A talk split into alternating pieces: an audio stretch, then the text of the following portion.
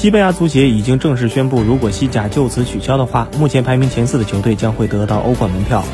不过，关于夺冠降级的决定，西班牙足协尚未给出官方说法。在接受采访时，巴萨主帅塞蒂恩明确指出，巴萨应该被授予西甲冠军奖杯。